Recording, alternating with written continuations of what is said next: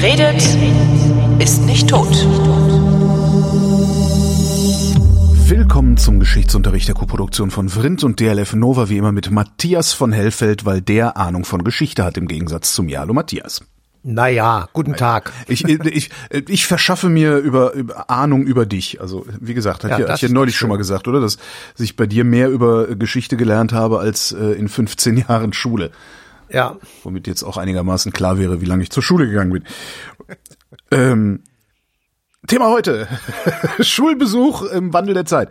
Ähm, die Gemeinschaft unabhängiger Staaten. Äh, es ist Erstmal ein, ein Geografie-Ratepunkt. Wo könnte das, sich das, das abspielen? Das sind die Reste, die Reste, der traurige Rest der UdSSR ist das, ne? So ist es. Und äh, Gemeinschaft äh, ist klar, das ist sozusagen eine, eine Idee, die ja auch in der Union der sozialistischen Sowjetrepubliken steckt, also eine mhm. Gemeinschaft zu gründen mit äh, gleichen oder mit Staaten gleicher Ausrichtung oder ähnlicher Ausrichtung. Aber mit dem zweiten Begriff unabhängig ist eben klar gemacht worden, dass die nicht mehr wie in der UdSSR abhängig von der großen, äh, riesigen Sowjetrepublik, nämlich Russland, äh, sein wollten und auch auf gar keinen Fall wollten sie sozusagen unter der Fuchtel einer kommunistischen Partei weiterhin laufen, sondern sie wollten eben unabhängig sein, aber trotzdem ich sag mal, mindestens mal wirtschaftlich zusammenarbeiten, um die Schwierigkeiten, die sich nach dem Ende der UdSSR für sie auftaten, besser bewältigen zu können. Und um sozusagen zu verstehen, was das eigentlich für ein Schritt war, muss man sich ganz kurz nochmal in Erinnerung rufen. Die Sowjetunion äh, wird seit Mitte der 80er Jahre von Michael Gorbatschow, dem Generalsekretär des Zentralkomitees der Kommunistischen Partei der Sowjetunion. Also das ist ein Titel, den man sich auf der Zunge zergehen lassen muss. War ja auch in der DDR, das, der hieß doch auch immer äh, Staatsratsvorsitzender, Vorsitzender des Zentralkomitees der SED. Ja, ja, genau. e.V. und dann hast du hinterher die, einen Knoten in der Zunge und dann oh. kommt noch der Name Michael Gorbatschow. Okay, also der hat äh, seit 85, also seit Mitte der 80er Jahre ist der der starke Mann äh, in der äh, KPDSU und damit auch in der Sowjetunion. Im Gegensatz zu seinen Vorgängern ist er noch nicht dem Sarg nahe, sondern Anfang der 50er und äh, fit und äh, tatendurstig. Stimmt, der war blutjung, ne? Also gemessen an, an, an, an den anderen Generalsekretären, oder? Ja, also mir hat mal der Hans-Dietrich Genscher erzählt, der ja seinerzeit dann Außenminister ja. war, wenn einer von denen gestorben ist, dann haben wir uns ein Foto genommen äh, von der Kremlmauer bei der Beerdigung und haben dann geguckt, wer ist der zittrigste und der älteste und haben dann gesagt, das wird der Nachfolger. ähm, und in diesem Falle war es also so, dass Gorbatschow nach vielen Mühen dann doch eben Generalsekretär wurde. Also ich erzähle noch mal jetzt ganz kurz eine, eine Geschichte dazu, sozusagen, die so ein bisschen zum Schmunzeln ist, um einfach mal so auch ein gewisses Gefühl zu kriegen, wie das damals so im Politbüro abgegangen ist. Also der Leonid Brezhnev, der verstirbt und der hinterlässt also einen, einen Brief, wie das seit Lenin üblich ist, an seine ähm, Genossen im Politbüro und äh, da ist so ein politisches Vermächtnis drin und am, am Schluss steht immer so ein Satz, ich schlage als meinen Nachfolger ähm, den und den vor. Und Brezhnev schlägt Juri Andropov vor. Andropov ist eine grande Figur im Politbüro, Geheimdienstchef und also ein ganz erfahrener Mensch. Ist ja auch steinalt. Aber eben, aber eben auch nicht mehr der Jüngste, okay. würde man jetzt sagen. Und ähm, der wird also dann Generalsekretär, macht überhaupt nichts mehr, weil er eben auch mehr damit beschäftigt ist, die Reihenfolge der Tabletten äh, im Kopf zu behalten, die er so den Tag übernehmen muss. Oh und äh, äh, er ist also auch nicht besonders lange im Amt, weil also kurz äh, nachdem das Jahr um ist, verstirbt auch er. Und er hinterlässt also ein Schreiben und dieses Schreiben äh, ist auch ein politisches Vermächtnis und es endet mit dem Satz, ich schlage als mein Nachfolger den Genossen Michael Gorbatschow vor, weil Gorbatschow und Andropov äh, waren also sehr eng und der, das war bei den beiden klar, dass also Gorbatschow ihm folgen sollte. So, mhm. dieser Brief von Herrn Andropov wird von zwei oder drei Mitgliedern des Politbüros vor der äh, Veröffentlichung sozusagen geöffnet, durchgelesen und dann stellen die fest, dass sie ihrer Meinung nach, dass äh, der Falsche darunter steht. Also dass äh, sie wollen gar nicht, dass der Gorbatschow äh, Generalsekretär wird, sondern Konstantin Tschernjenko. Mhm. Also was machen sie? Sie nehmen sich eine Schere und schneiden diesen letzten Satz ab und stecken den Brief, den Briefumschlag zurück. Moment, der hat und, auch die, die, und die Unterschrift war, da haben die, haben die auch einfach mit, aber da haben die, war, war der, war der maschinell erstellt und daher ohne Unterschrift kühlt. Keine Ahnung. Also das haben sie wieder dran geklebt, das weiß ich jetzt nicht so genau, oder auch oder weggelassen. Okay. Jedenfalls der Satz mit dem, mit dem Hinweis auf Gorbatschow, der war weg. So, dann wird er also vorgelesen und die erstaunten Genossen des Politbüros, inklusive Michael Gorbatschow, äh, gucken sich entsetzt an und sagen, wie, äh, da steht nicht drunter, wer Nachfolger werden soll und was machen wir denn jetzt? Und dann sagt einer ganz klug, ähm, und zwar der Mensch, den wir auch hier im Westen alle gut kannten, der Mann mit dem immer gleichen Gesicht, nämlich Gromyko, der war damals Außenminister. Oh, an und den erinnere ich mich gar nicht mehr. Warte mal. große, Gromyko. alte, starke Mann. Okay. Der war irgendwie 300 Jahre Außenminister. Also der war noch länger im Amt als Genscher und verzog nie eine Miene und war wirklich immer dabei. So, und äh, der sagt dann, ja, also da steht jetzt kein Nachfolger, dann schlage ich Konstantin Tschernjenko vor. Konstantin Tschernjenko konnte alleine gar nicht mehr laufen. Also der war, der war so krank. Äh, Entschuldigung, ich, das ist alles, das ist, das ist sowas, wenn du sowas in ein Drehbuch schreibst, kriegst du den Job nicht, weißt du? Dass, genau, also das, das war einfach, äh, das, also man, man hat irgendwie gedacht, nein, das geht, also gut, ich will jetzt nicht weiter über den armen Mann lästern, der war halt sehr krank. Komödie ist halt Tragödie plus Zeit. Nicht? Und, ähm, und der wird dann also äh, Generalsekretär. Macht auch nichts, weil auch ihn plagt mehr die Reihenfolge seiner Tabletten und die Frage, wie er irgendwie ähm, ja, von A nach B kommt. Also das ist eine totale Stagnation in der UdSSR und zwar schon seit den Endzeiten von Brezhnev, eben dann über Andropov und jetzt Konstantin Tschernjenko. Konstantin Tschernjenko ähm, ist etwas mehr als ein Jahr im Amt, dann verstirbt er. Und dann allerdings ist es klar, jetzt wird es Michael Gorbatschow. Ja. Michael Gorbatschow ähm, hat schon zu Zeiten von Andropov und Tschernjenko Reisen in den Westen getan und ist dort also relativ bekannt geworden. Der hat sogar Maggie Thatcher überzeugt und der war bei George Bush, der war damals Vizepräsident von Ronald Reagan und hat also so in der Welt klar gemacht, wenn er am Start ist, dann würde sich in der UdSSR das ein oder andere ändern. Und als er dann am Start war, äh, springt er jugendlich Anfang der 50er Jahre, also er ist Anfang 50, auf das Podium und das Podest da äh, in Moskau beim ähm, äh, in, bei der KPDSU und hält eine fulminante Rede, in der also aufgezählt wird, wie sich diese UdSSR gefälligst zu verändern hätte, weil eben ähm, a das Geld knapp wird und b man diese Aufrüstung nicht mehr bezahlen könne und c man müsse das Wirtschaftssystem revolutionieren, weil ansonsten ist die Ernährung nicht mehr gewährleistet und so weiter und so fort. War das schon die ähm, Perestroika-Rede? Genau, das war, da entstehen die beiden Schlagworte Glasnost und Perestroika. Ähm, also Umbau und Transparenz kann man vielleicht sagen. Also, dass man dieses System einfach durchschaubarer machen müsste für die Menschen und man könne nicht äh, mit so einer Nomenklatura herrschen über, ich weiß nicht wie viel, 250 Millionen Menschen oder sowas. Das ist, äh, das ginge alles nicht mehr und man müsste das eben anders machen. So, das war natürlich erstmal in der Sowjetunion äh, der große Knaller, weil alle Leute aufgeatmet haben und gesagt haben, boah, jetzt können wir endlich auch mal, ähm, ja, uns anders verhalten und sind also etwas freier. Die Welt guckte mit erstaunten Augen nach Moskau und sagte, was ist das denn? Ähm, und ähm, die meisten haben erstmal gesagt, nee, dem glaube ich nicht. Das ist genauso ein Hallodri wie alle anderen vor ihm auch. Aber Ähm, die, die Welt hat ja damals noch aus zwei sehr klar, damals war die Welt noch in Ordnung, sage ich immer, weil sie so gut geordnet war. Wer hat denn eigentlich misstrauischer da drauf geguckt, der Osten oder der Westen? Na, der Westen. Also der, die, die im Westen haben also ganz, äh, also für Ronald Reagan hat dem gesagt, das ist ein Hallodri. Äh, Kohl hat den verglichen mit Goebbels, der also irgendwie Propagandareden gehalten hätte und äh, im Grunde genommen, ja, ähm, wie soll ich sagen, also nix, nix äh, dazu getan hat. Also er, er ist ja einfach ein Schwätzer. Der erste, der es tatsächlich gesagt hat, war Genscher.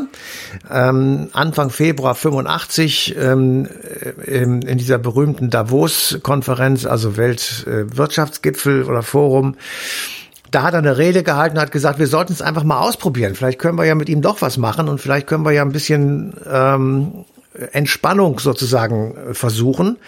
Und dann äh, hat so die ersten Annäherungen gegeben und dann äh, ist er wieder rumgereist und auf einmal stellten sich, stellt sich heraus, ah, der will ja doch irgendwie tatsächlich wohl ganz ehrlich sein.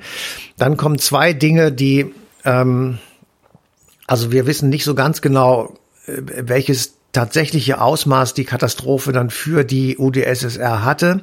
Aber Tschernobyl war natürlich eine absolute Katastrophe, die die Haushaltslage der Sowjetunion noch ein weiteres Mal arg ähm, kaputt gemacht hat. Und äh, das Zweite war, er hat wohl von seinen Militärs sich sagen lassen müssen, dass die Sicherheit der Atomwaffen nicht mehr gewährleistet ist, weil einfach kein Geld da ist.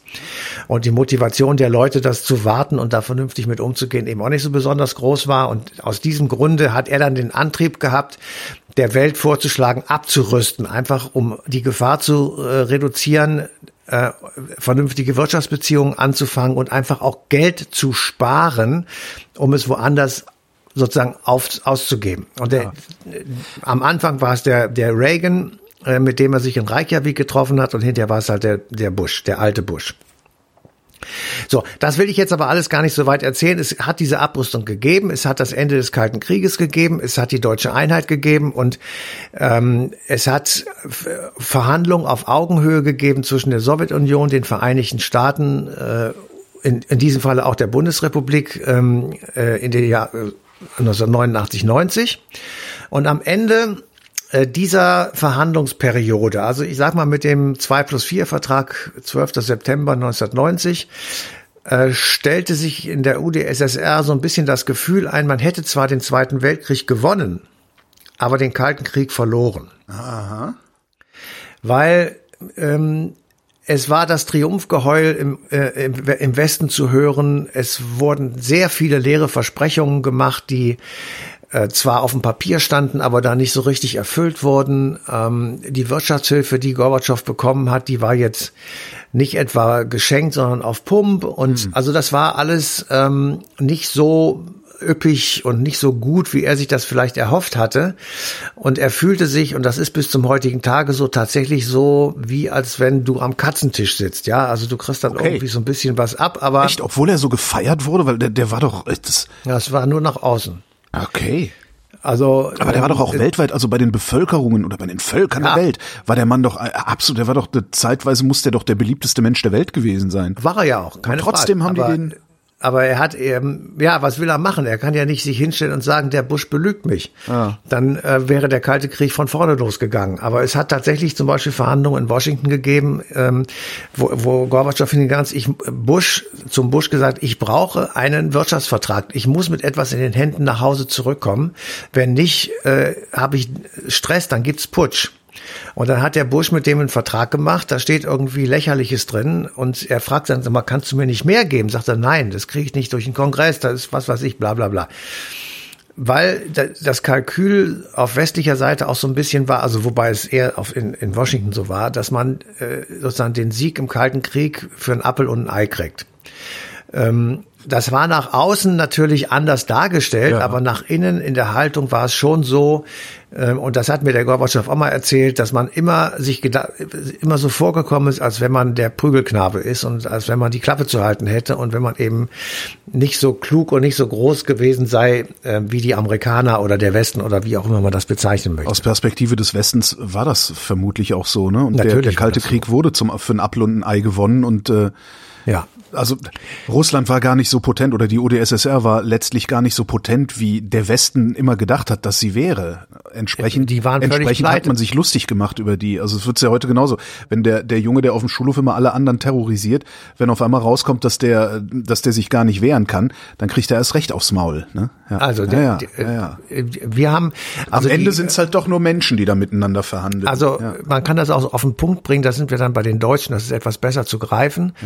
Ähm, auf die die Frage, was eigentlich die deutsche Einheit gekostet hat, beziehungsweise wie viel Geld die UdSSR dafür bekommen hat, dass sie die DDR aufgibt und die Rote Armee abzieht. Das war nix, ne? Ja. Ähm, da werden manche Leute würden nicht überrascht sein, wenn ich jetzt sagen würde 500 Millionen D-Mark. Die haben 500, nein, das war nee, mehr, das war, das, das war Stopp, stopp, stopp, stopp, stopp. Würden nicht überrascht, würden einfach sagen, ähm, ja, keine Ahnung. Ja. Es waren tatsächlich ähm, 17 Milliarden D-Mark. Ja, Mai. So. Das halt für die, für die Bundesrepublik Aber das war das ist, halt auch nix. Das ist, das ist nix. Das sind, äh, ich, ich übertreibe etwas, äh, eine Woche Tageseinnahmen im Finanzamt. Ähm, aber und, und das nur vom Eintritt unten an der Kasse. Äh, und wenn, wenn damals der Gorbatschow gesagt hätte, okay Leute, ihr könnt die deutsche Einheit machen, mhm. es kostet 500 Milliarden äh, D-Mark, dann hätten die auch gesagt, ja, das kostet halt 500 Milliarden D-Mark und fertig, hätten ja. sie bezahlt. Hätten man eine so aber, ausgegeben, genau. Genau, so aber äh, hat Gorbatschow das zu diesem Preis wegge sozusagen weggegeben und das Geld hat er noch nicht mal bar bekommen, sondern ganz geschickt von Helmut Kohl, muss man sagen. Er hat dafür Wohnungen gebaut bekommen und wer hat sie gebaut? Deutsche Unternehmer. Das heißt, das Geld ist sogar noch nicht mal in die Sowjetunion gegangen, sondern ist im Grunde genommen umgerubelt worden in Deutschland äh, natürlich hat dann die Sowjetunion Wohnungen und, und Städte und sowas, ja, aber es ist eben nicht, ähm, ja, es ist nicht kein Gegenwert gewesen, mit dem er, ich sag mal, die Wirtschaftsprobleme in seinem Land hätte beheben können oder mit dem er äh, den Leuten in Russland hätte erzählen können, ähm, wir haben gut halt, verhandelt, wir halt haben das und das bekommen. Ist halt kein nachhaltiges Investment. Also das, wenn das Geld genau. wieder abfließt, hast du halt gar nichts davon. Ne? Genau. Und, und insofern, ist ja, ist ja äh, so, also wenn es wenigstens im Land geblieben wäre, ne? also so wie ja. in der Bundesrepublik nach der Wiedervereinigung, äh, da klagte der Osten ja auch Jahre, wenn nicht Jahrzehnte darüber, dass das ganze Geld in den Westen geflossen wird. Ja, aber das ist halt ein Land und da werden auch Steuern rausgezogen und so und das hast du da halt nicht. Ne? Wenn du, genau, also ja. es ist, ähm, es war, ich sag mal so, wir müssen das jetzt gar nicht bewerten und ähm, es ist, es, es, es ist, so, halt so gewesen, ja. wie es gewesen ist. Ergebnis war, dass eben sehr viele Russen enttäuscht waren. Und in dem Moment, wo dieser Prozess losgegangen ist, dass also die Enttäuschung über diese Politik größer war als die Freude, Freiheit zu haben, ist im Grunde genommen Gorbatschow äh, mausetot gewesen. Da konnte er nicht mehr so wahnsinnig ja. viel machen. Und äh, es gab dann im Sommer 1991 den Putsch, ähm, bei dem dann Jelzin sich auf den Panzer gestellt hat und äh, sozusagen das äh, Ruder an sich gerissen hat. Ähm, Gorbatschow wurde festgesetzt äh, in der Datscha am Schwarzen Meer und ähm, dort hat er einen schweren psychologischen Knacks bekommen, seine Frau Raisa auch und es Aha. war eine, eine ziemliche Katastrophe, was ihm dort widerfahren ist. Und er hat dann versucht, das Ruder rumzureißen und hat gesagt, okay, wir, wir müssen, was ich ja gesagt habe, Glasnost und Perestroika, wir müssen alles ändern. Also bauen wir einen neuen Unionsvertrag. Dieser neue Unionsvertrag sah sehr viel mehr Freiheiten für die Einzelrepubliken vor. Ähm, hatte eine andere wirtschaftliche Grundlage, aber war immer noch im Grunde genommen die alte Sowjetunion. Die hieß dann nicht mehr so, aber es war im Grunde genommen noch die alte, das, die alte Hülle. Mhm. So. Und äh, da wollten wollte zum Beispiel der Chef der russischen KPDSU, nämlich Boris Jelzin, das war ja der, die größte Republik in der, Kap, in der äh, UdSSR, hat gesagt, das wollen wir nicht. Wir wollen nur noch eine ganz lose Hülle haben, ja. ähm, mit der wir sozusagen außenpolitisch und wirtschaftspolitisch gemeinsam agieren können, aber eben in unseren eigenen Ländern können wir machen, was wir wollen. Und der erste Schritt war, nach dem Putsch im Sommer 1991 hat Boris Jelzin in Russland, also in der russischen Republik der Sowjetunion, die KPDSU verboten. Äh, ja, da gab es keine KP mehr. Ja. Und damit ist, ist ja klar sozusagen, dass äh, das Ende war dann absehbar und da war, war auch klar, äh, Gorbatschow ist der Chef der KPDSU, die jetzt in Russland verboten ist. Ich meine, das wie, wie soll man da noch was machen? Und äh, die Tatsache, dass er das nicht verhindern konnte, hat eben auch aufgezeigt, dass äh, die Machtverhältnisse sich von der Zentrale in die Teile gelegt haben, Aha. also in die Einzelrepubliken. Und da kann er selbst sagen, sozusagen, er hat diese, diese Möglichkeit dort einzugreifen, auch sich selber genommen, indem er eben gesagt hat, ähm, wir machen nicht mehr Brezhnev-Doktrin, also eure Probleme sind unsere Probleme und wir dürfen bei euch einmarschieren, sondern wir machen die Sinatra-Doktrin. Ähm, I did, it I did my, it my way. Jeder kann es machen, wie er will. Und damit ist klar, dass da geht nichts mehr, ja. Aber Jelzin, Jelzin war ja jetzt auch nicht unbedingt der erfolgreiche äh, russische Präsident, oder? Moment, äh, wir reden von 1991 im Sommer. Ja, okay. Da hat der Mann noch kein starkes Alkoholproblem gehabt und da war er der populärste Politiker in der gesamten UdSSR und okay. alle Leute haben gesagt, das ist der kommende Mann und der wird uns, der wurde dann auch im Westen sehr hofiert, weil sie alle gesehen haben, der Gorbatschow ist vorbei, dem verdanken wir sozusagen überhaupt, dass dieser Prozess angestoßen wurde und wenn ich das sagen darf als Klammerbemerkung, Gorbatschow ist mit zwei, drei anderen der wichtigste Politiker des 20. Jahrhunderts. Ja. ja, weil seine Politik hat aufgelöst, was Lenin, Stalin und Hitler angerichtet haben. Ja. Und was uns ähm, von, ich sage jetzt mal einfach Gründung der UdSSR 1922 bis zu ihrem Ende, sagen wir mal einfach 1992, also 70 Jahre lang, im Würgegriff gehalten hat. Und äh, insofern ist sein Verdienst unbestritten. Aber er hat es ich sag mal als Kritik vielleicht gesagt oder als Feststellung, die Transformation nicht hinbekommen, äh, dieses riesige auf zwölf ja. Zeitzonen verteilte Land in eine demokratische Gegenwart zu führen. Und das geht auch gar nicht. Die Revolution äh, frisst ihre merken. Kinder. Letztlich ja, wieder, ne? Ja, ähm, aber man hat auch einfach eine falsche Vorstellung davon. Ich bin ganz sicher, dass man eine, ein Land wie, die, äh, ähm, wie Russland nicht demokratisch regieren kann, wie wir das vielleicht uns vorstellen. Ja, das, äh, dazu ist das Land zu groß und dazu kann man nicht, ähm, ich sag mal, äh, Entscheidungen in Moskau treffen genau, und davon kannst, ausgehen, dass sie in der Kamtschatka umgesetzt werden. Du kannst das es nicht in einer Präsidialdemokratie, also das funktioniert nicht, dass du so eine zentralisierte, äh, im Grunde ein Machtzentrum da hast, das fast, fast in Westeuropa liegt, das noch zu allem Überfluss. Ähm, also Moskau ist ja näher dran an Ja, ja. uns als an allem anderen. Aber ich könnte mir durchaus vorstellen, dass wenn du das, also wenn du Russland ernsthaft föderal, so wie die Bundesrepublik Deutschland äh, strukturieren würdest, könnte ich mir vorstellen, dass es wirklich demokratisch regierbar Ja, aber du, sein kann. nein, weil die Interessen, weißt du, das sind Leute, die verstehen sich zum Teil überhaupt nicht. Also äh, das ist ja, das ist ja auch klimatisch derartig unterschiedlich. Das sind ja, das sind ja völlig andere ja, gut. Traditionsstämme, die da leben.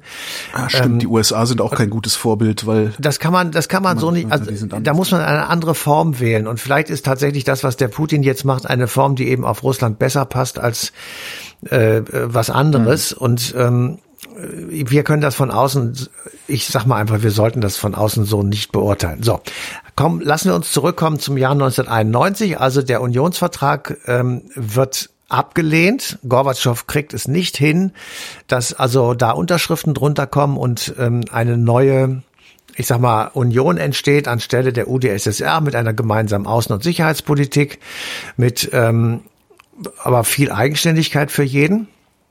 Ähm, er hat noch ein zweites Problem, weil die einen, denen geht das nicht weit genug und den anderen, den Hardliner und den überzeugten Kommunisten geht das viel zu weit.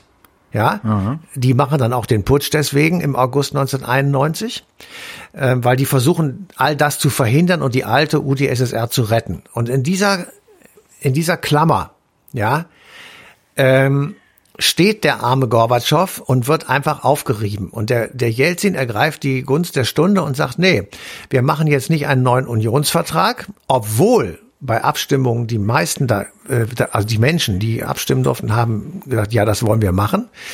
Ähm, die, die wollten, das nannte sich genau eine erneuerte Föderation gleichberechtigter souveräner Republiken. Ja, wollt ihr das, in der die Rechte und die Freiheiten jedes Menschen jeglicher Nationalität in vollem Umfang garantiert werden und so weiter. Also da haben viele Leute ja gesagt, drei Viertel sogar.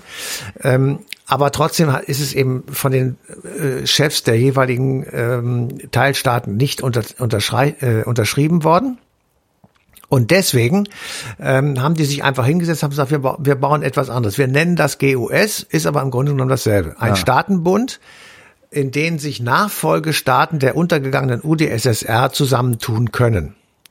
Und als das unterschrieben wurde, das war am 9. Dezember 1991, war klar, dass die UdSSR äh, entweder Konkurrenz ist oder nur noch eine völlig sinnlose und leere Hülle. ja. Und da hatte dann, hat dann Gorbatschow gesagt, gut, ähm, äh, erster Weihnachtstag, Dezember 1991, 25.12., trete ich zurück vor laufender Kamera und sagt, ähm, in Anbetracht dessen, was jetzt gerade passiert ist, kann ich das so nicht weitermachen. Die, die, die Sowjetunion ist untergegangen. Ich trete von allen meinen Ämtern zurück. Es gibt keinen Präsidenten mehr, der sozusagen die UdSSR vertritt. Weil es die UdSSR praktisch nicht mehr gibt. Das ist ja nur es konsequent. gibt die UdSSR nicht, es gibt sie nicht mehr. Und als das passiert war, im gleichen Moment kommt der Jelzin und äh, zieht publikumswirksam äh, vom Kreml äh, die rote Fahne runter und hisst die russische Flagge. So, und damit war die GUS sozusagen mit Leben gefüllt, weil jetzt die Konkurrenz, nämlich die UdSSR, weg ist. Aber sie ist im Grunde genommen, sie gibt es im Übrigen immer noch, also die GUS gibt es immer noch, aber sie ist eben nicht das geworden, was man, ich sag mal, von ihr vielleicht erwartet hat. Es hätte ja auch sein können, dass aus der GUS eine, ähm, ich sag mal, euroasiatische EU wird. Ja, eine Ost-EU, mit der man dann auch äh, als EU hätte irgendwie umgehen Genau. können, also als West-EU sozusagen. Ja, das wäre Genau, schön. aber sie, äh, sie ist, das ist alles, hat alles nicht funktioniert. Es gibt tatsächlich eine Eurasische Union, eine Wirtschaftsunion eurasischer Länder, die wäre eher eine EU. Das zweite ist, die GUS hat es nicht vermocht, äh, inner- oder zwischenstaatliche Konflikte zu lösen. Also es gab den Krieg äh, im Kaukasus 2008. Mhm. Ähm, 2009 gehen einige der GUS, nämlich genau sechs Mitglieder der GUS, dazu über, mit der EU eine sogenannte östliche Partnerschaft einzugehen, also enge wirtschaftliche Beziehungen mit der EU zu knüpfen. Und das ist ja jetzt immer noch ganz aktuell, die Krim-Krise beziehungsweise die Annexion der Ostukraine ist ja auch innerhalb der GUS und damit ist klar, dass diese GOS eine zahnlose Hülle ist, sozusagen ein zahnloser Tiger und alles das, was an Konflikten da ist, nicht regeln kann. Also kein Instrument ist, wie es die UdSSR war, äh, Konflikte, ich sag mal, zwischen Georgien und der Ukraine, wenn mhm. es die gegeben hat, weiß ich gar nicht, jedenfalls die zu lösen weil eben da ein gemeinsamer Mantel war und das war die GUS nicht. Aber das war sie von Anfang an nicht, oder? Also ich habe, also das ist auch so, während du erzählt hast und auch natürlich im Vorfeld der Sendung drüber nachgedacht, wie, wie ich das Ding halt wahrgenommen habe, medial nimmt ja. man solche Sachen ja immer nur wahr. Und da wurde zwar ernsthaft darüber berichtet, dass die GUS wieder irgendetwas äh, gemacht hat, gesagt hat äh, oder gelassen hat, aber ich habe immer gedacht, das ist doch alles Kokolores da. Ja. So kam mir das immer vor irgendwie. Und das ist, ja. Ja, war es auch, weil die, weil Russland natürlich äh, eigene Interessen hat und ja, klar, als größter riesiger ist, Klotz da sozusagen dominiert hat und weil eben all das, was sozusagen gedacht war, nämlich eine gemeinsame Außen- und Sicherheitspolitik, nur darin bestand, dass ähm, ich glaube, Weißrussland die Knöpfe für die Atomraketen nach Moskau abgegeben hat, weil sie sagen, das machen wir hier nicht. Ja. Aber ansonsten war äh, alles im Grunde genommen Moskau zentriert und das ist ja auch immer noch so. Also die, ähm, die wichtigste Schaltstelle der untergegangenen UdSSR ist Moskau und da sind äh, Tiflis meinetwegen für Georgien ist zwar auch ein großes Land und so, aber hat nicht die Bedeutung wie eben Russland. Und das hätte man in einer GUS lösen können, ist aber hat aber nicht äh, geklappt, weil eben Russland das äh, nicht hat lösen wollen in einer genau, GUS. Genau, diese, meine, diese Ersatzfunktion war gar nicht da. Kann ich auch verstehen. Also was Sie sagen, im Moment mal, wir waren hier immer Hegemon, jetzt bleiben wir aber auch Hegemon. Warum sollten wir irgendwas abgeben? Ist halt auch nicht so ja. einfach. Ich meine, der Bundesrepublik Deutschland ist das in der Europäischen Union auch nur deshalb gelungen, weil wir die ersten 20 Jahre die D-Mark so hart haben machen können, dass wir ja, ökonomische Hegemonialmacht geworden sind. Ansonsten hätte das hier wahrscheinlich auch anders ausgesehen. Ja, ja. ja. Das war jetzt eine steile These. Wahrscheinlich hat es bei uns auch deswegen so ausgesehen, weil wir zweimal halb Europa in Schutt und Asche gelegt haben und uns vielleicht äh, irgendwie naja, man, bewusst man, geworden sind. Ja, man kann das natürlich nicht vergleichen miteinander. Das sollte man auch wirklich nicht tun. Aber Obwohl, ich meine, der Stalinismus, was der Stalinismus in der UdSSR angerichtet hat, könnte natürlich auch wieder so rückgekoppelt haben oder hätte rückkoppeln können, wie es in Deutschland rückgekoppelt hat, nämlich dass Russland, also dass die, die Zentralmacht dieses dieser Verbrechen äh, sich in einer solchen Weise schämt, dass sie sagt, okay, wir geben jetzt Macht ab, macht ihr mal, wir betten uns ein in euer Ding. Hätte auch sein können. Das Problem ist, dass der Stalinismus im Ausland so gesehen wird, aber in Russland selber so nicht. Ah. Ja, Stalin ist ein, äh, das ist, ähm, der ist ein, hat einen hohen Stellenwert nach wie vor und okay. er ist immer noch in der Kremlmauer beerdigt und wird da nicht rausgeholt. Und er liegt immer noch ähm, sozusagen an, an vorderster Stelle. Äh, selbst wenn jemand wie zum Beispiel Khrushchev schon 56 gesagt hat, das waren schwere Verbrecher, ähm, aber er hat halt den Krieg gewonnen und er hat ah. Äh, ah. die UdSSR gerettet gegen die Faschisten. Und das ist ein Mythos, der ihm natürlich beisteht und der, äh, auf, der wird auch nicht weggehen. Ähm, es gibt nach wie vor eine kommunistische Partei äh, in Russland, die zwar jetzt nicht mehr den Einfluss hat, aber die immer noch im Parlament sitzt und die immer noch ähm, große Reden schwingt und auch immer noch äh, große Paraden macht und sowas alles. Also das ist jetzt nicht so, als wenn das ähm, völlig untergegangen. Das hat so ein bisschen was, weißt du, bei uns ist Franco, der, der spanische Ja, ich habe gerade gedacht, so, klingt ein bisschen nach Franco. Genau, der und ist das dann aber nicht in einer nicht in einer äh, liberalen Demokratie, in der vor allen Dingen auch öffentlich gesagt werden kann, ohne dass man drangsaliert wird, dass der Typ ein Faschist war und sofort umgebettet ja. gehört, sondern das halt in so einer ja Autokratie ja, oder Protoautokratie. Ja, klar. Ja, ja, ja aber in, in Spanien selber, das muss man wirklich dazu wissen, ist das ganz anders. Da sehen die den Franco anders. Äh, das gibt es, es gibt natürlich sowohl in Russland als auch in Spanien selbstverständlich Leute, die den Stalin äh, oder Franco scharf kritisieren ja. und die sagen, das war ein schwerer Verbrecher. Natürlich. Aber es gibt eben auch sehr viele, äh, die sagen, nein, das war ein Held unseres Vaterländischen Krieges oder wie immer man das dann bezeichnet. Und insofern ist das alles nicht so ganz einfach. Man, also von außen kann man sowas immer leicht sagen, aber von innen ist es echt wirklich ein bisschen was anderes. Und äh, wir waren zum Beispiel äh, nicht bedroht davon, während des Zweiten Weltkrieges, dass eine äh, ideologisch konträre Militärmacht wie die Nazis ja. gegenüber der kommunistischen Sowjetunion äh, fünf Kilometer vor Moskau steht, unserer Hauptstadt. Ähm, und wir sozusagen davon betroffen sind, dass wir jetzt überrollt werden. Und zwar nicht, weil dann der Krieg zu Ende ist, weil wir den verloren haben, sondern weil wir dann Kommunisten werden oder weil wir dann Faschisten äh, über uns herrschen lassen und so weiter. Das ist eine völlig andere Situation. Äh, die, die Russen haben sich in der Verteidigungshaltung befunden. Aha. Und das ist ja auch richtig, selbst wenn immer hier gesagt wird, nein, der Stalin hätte uns auch ein paar Jahre, ein paar Wochen später angegriffen. Das ist alles Kokolores und Spökenkickerei, weil du das nicht beweisen kannst. Ja. Und selbst wenn du irgendwelche Zettel findest, wo das draufsteht, ist noch lange nicht gesagt, dass es wirklich gemacht hätte. Also das sind schon zwei ein paar unterschiedliche Schuhe und man muss da ein bisschen bei der Bewertung und beim Vergleich ein bisschen vorsichtig sein. Matthias von Hellfeld, vielen Dank. Bitteschön. Und euch vielen Dank für die Aufmerksamkeit. Die passende Ausgabe Eine Stunde History läuft auf Deutschlandfunk Nova am 6. Dezember. Auch das Jahr Nikolaus. Am Nikolausdach 2021.